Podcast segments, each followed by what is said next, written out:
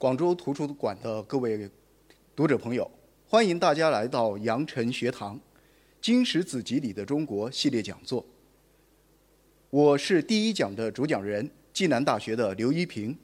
今天我和大家分享的主题是“人与礼：中华文明的核心理念”。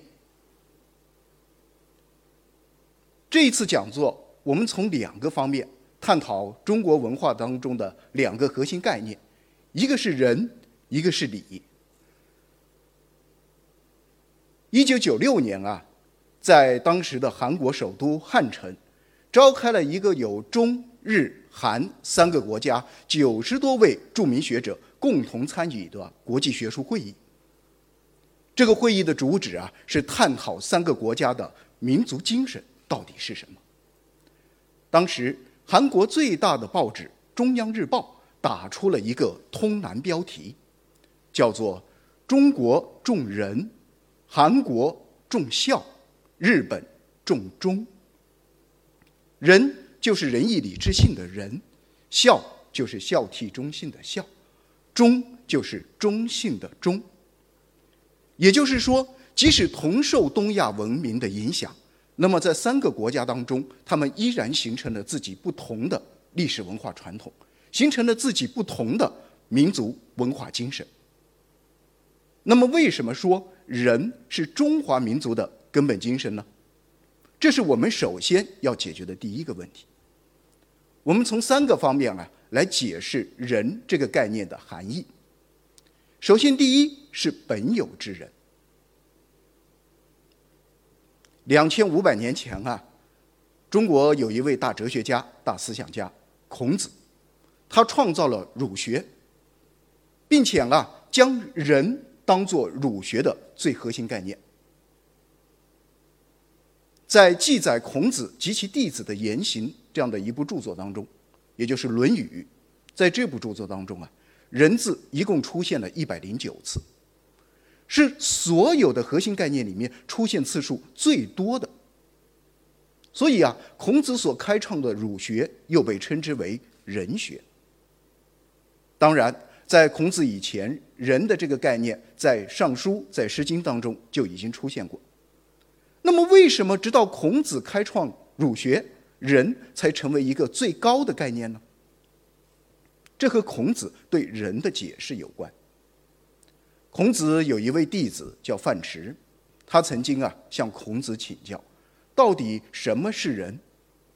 孔子的回答非常简洁，说：“子曰。”爱人这句话后来就被凝聚成“仁者爱人”。那到底什么是仁，什么是爱呢？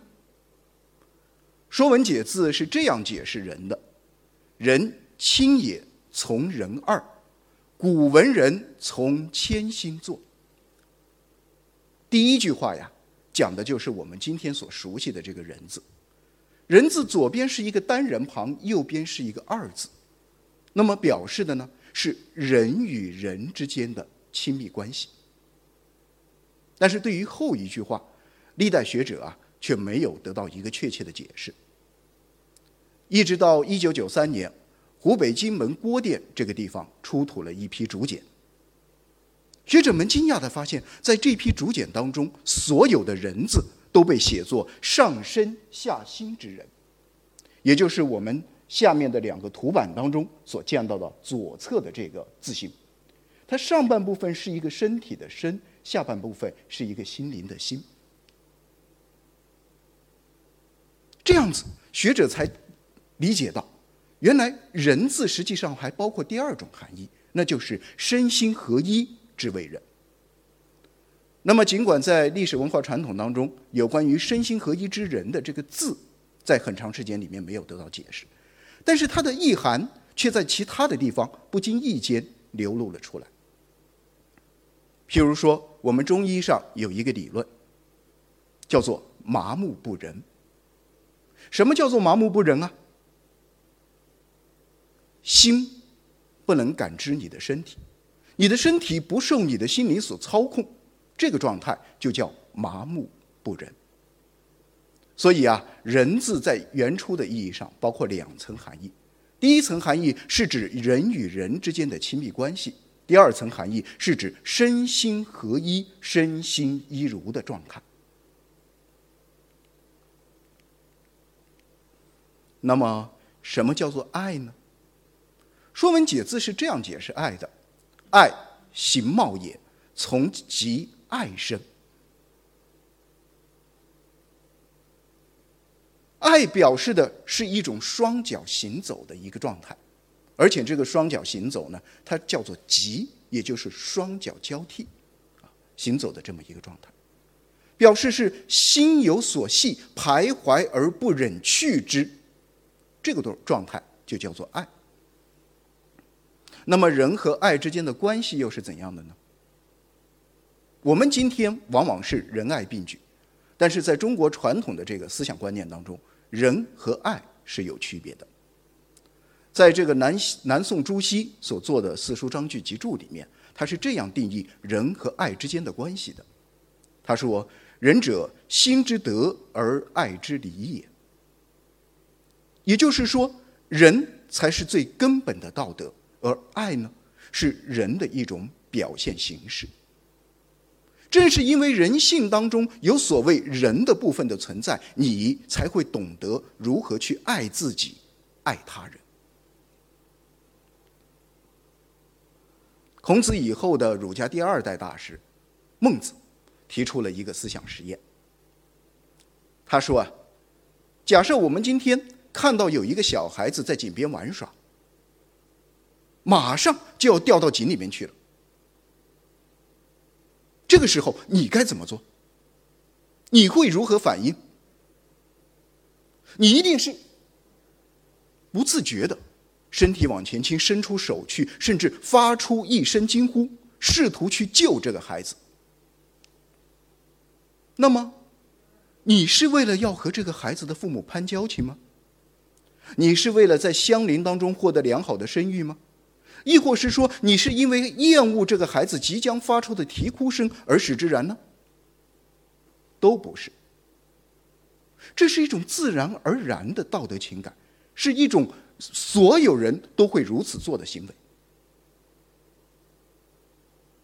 它是非功利的，而且是无条件的。通过这个思想实验，孟子实际上就论证了所谓“人”是普遍内在。非功利和无条件的。那么，这种普遍内在于人，而且是非功利、无条件的人，实际上也就是人的本质。正是在这个意义上，孟子提出了一个著名的观点，叫做“仁也者，仁也”。意思是说，所谓的仁德，就是人之所以为人的本质和本性。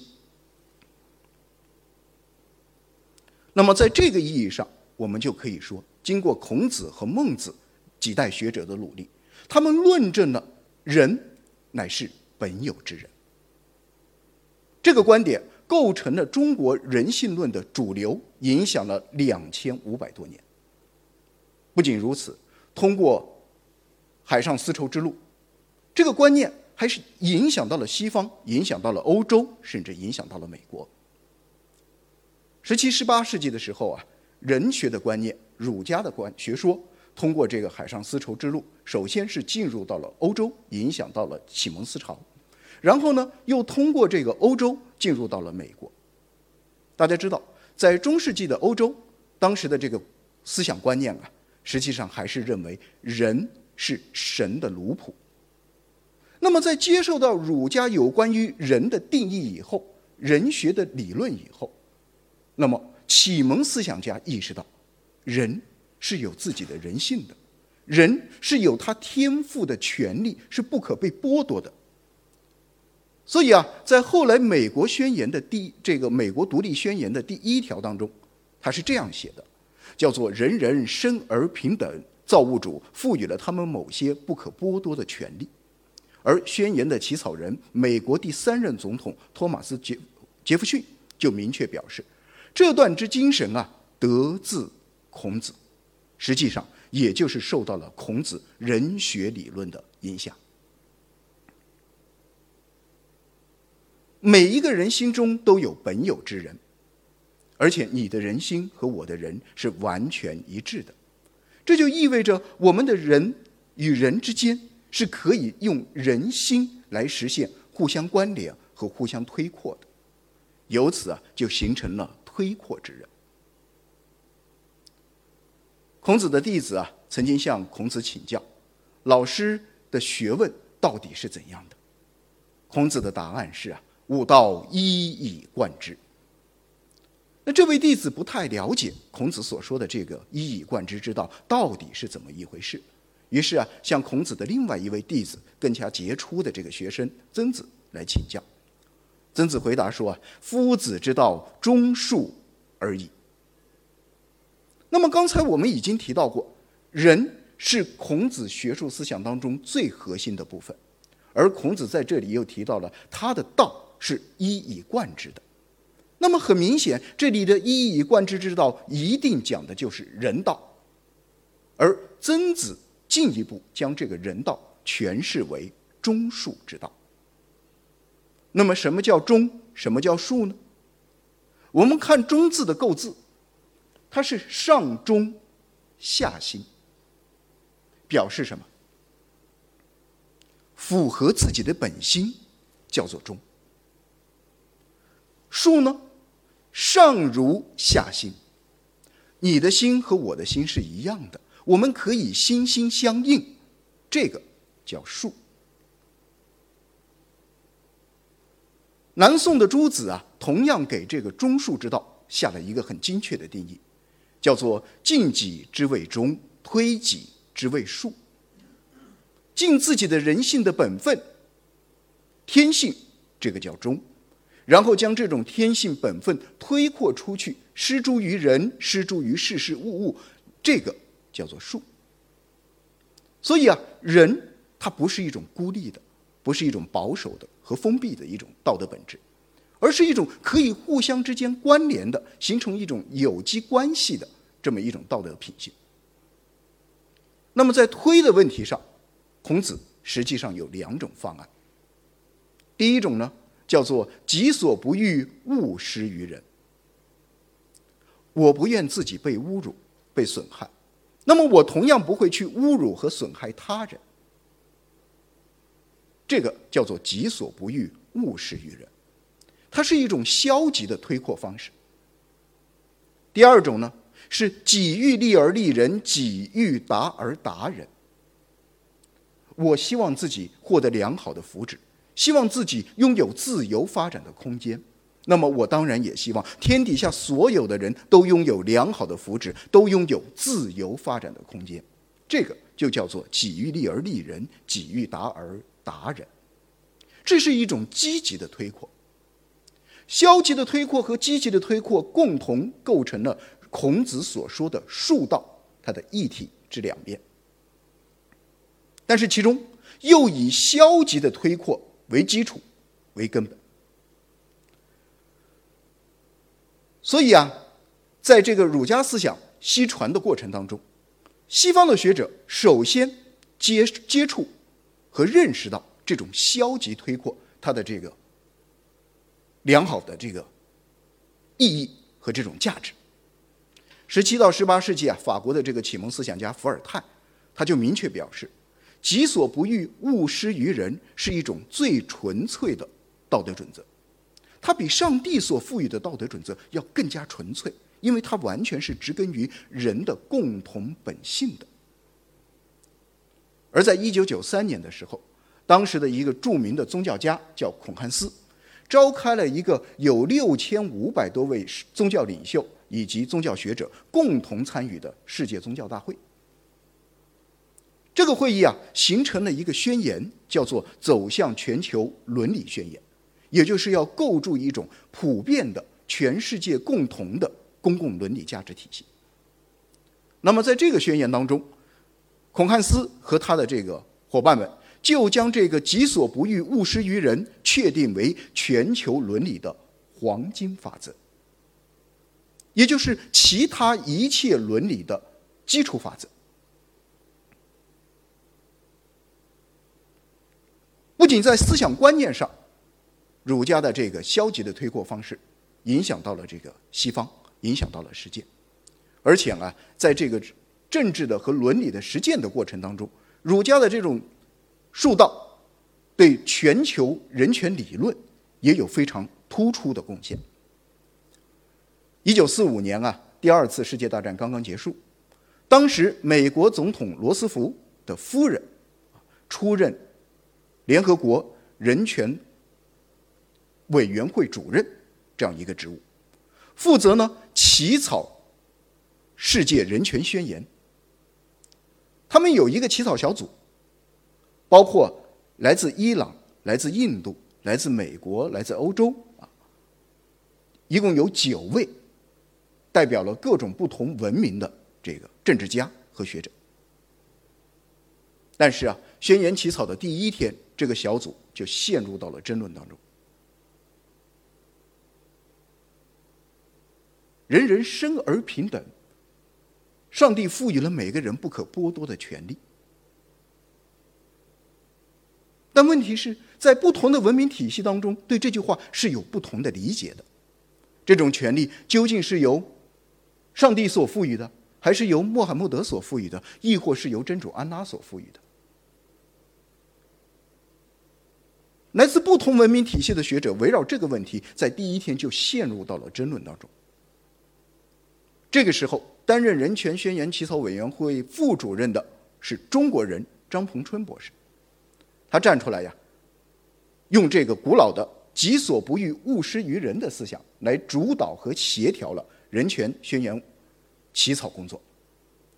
他跟这些起草委员们说：“啊，你不希望别人将自己的信仰强加于自己头上，那么很明显，你也不能够将自己的信仰强加于他人头上。”所以啊，我们只能够就是找到一个大家都可以共同的、共认的一种方案，来构建这个全球伦理宣言，而不要试图将自己文明系统当中的某些特性成把它凌驾到其他文明之上，使之成为一种普世的价值和原则。正是在他的调整之下呀，这个宣传呃这个宣言委员会实现了这个顺利运作，并且提出了世界人权宣言。从这个意义上来讲，中国传统的术道，或者说推扩之人，促成了世界人权宣言的诞生，也给世界人权理论提供了卓越的智慧贡献。那么，当我们秉持这种本有之人，按照这种推扩的方式一步一步推出去的时候，我们会发现，我们的人将达到一种。至大无外的境界，这种境界叫做一体之人。儒学的推扩方式，人的推扩方式，按照孟子的说法，是按照亲亲而人民，人民而爱物这样一种同心圆的方式，不断的向外推扩的。那么它的核心和起点呢，是亲亲。所谓亲亲。就是以自己的亲人为亲，叫做爱字敬始。那么很明显，每一个人从他呱呱坠地，到他不断的成长，成长为一个少年，成长为一个青年，成长为最后一个能够承担起社会责任的成年人，在这个过程当中，家庭一定是他首先习得各种伦理行为和道德规范的场所。同时，也是他学会如何去正确的爱人、表达自己的爱，学会各种这种方式的第一个场所。所以啊，儒家所说的爱人，一定是从爱自己、爱自己的亲人开始的。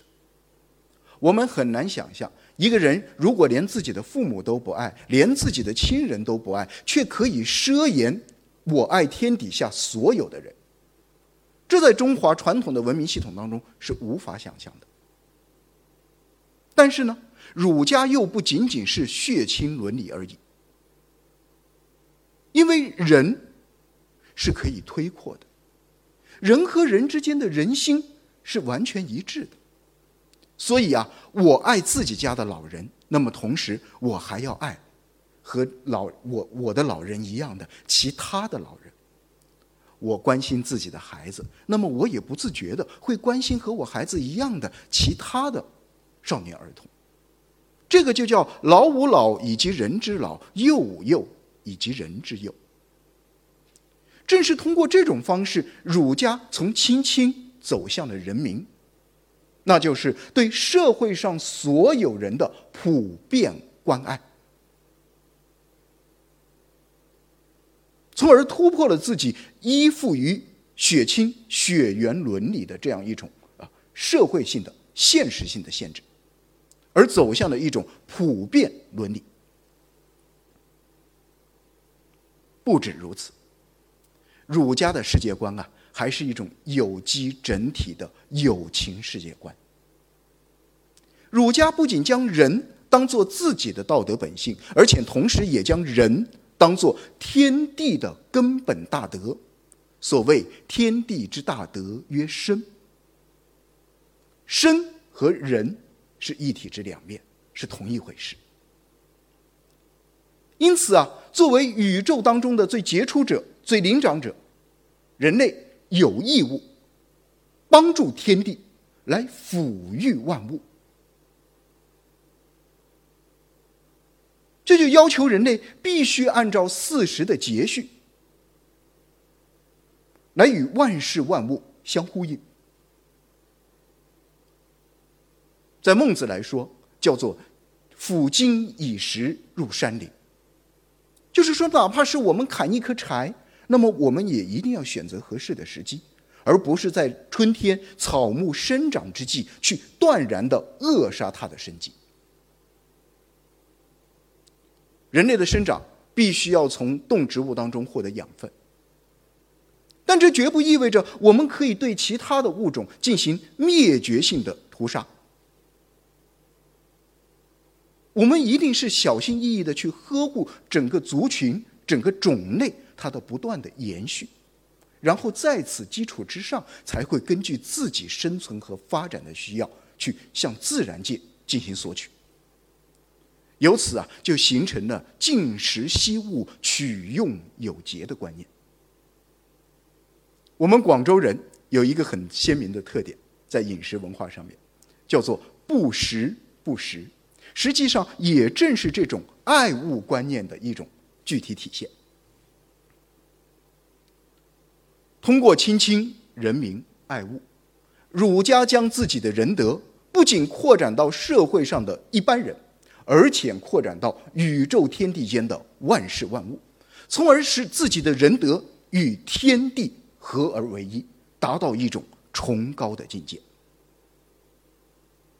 那么，从人的观念出发，它在历史上产生了重大的影响。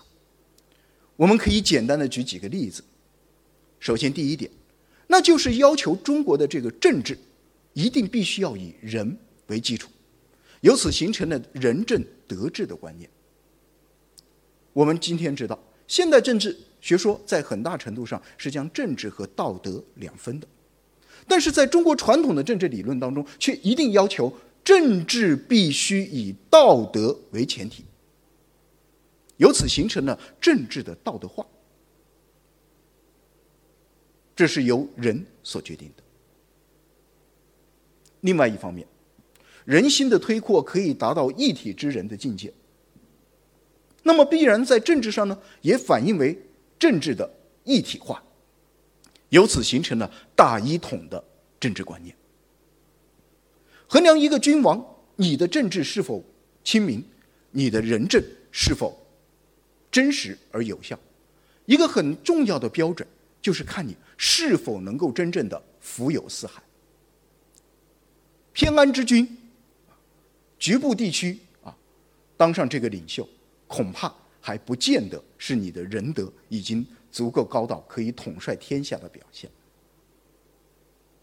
那么，这种仁德的观念，实际上它的表现，并不仅仅是在历史当中，它也通过我们的这个两千五百多年的历史文化的传承与发展，一直影响到我们今天，影响到我们当下这个社会。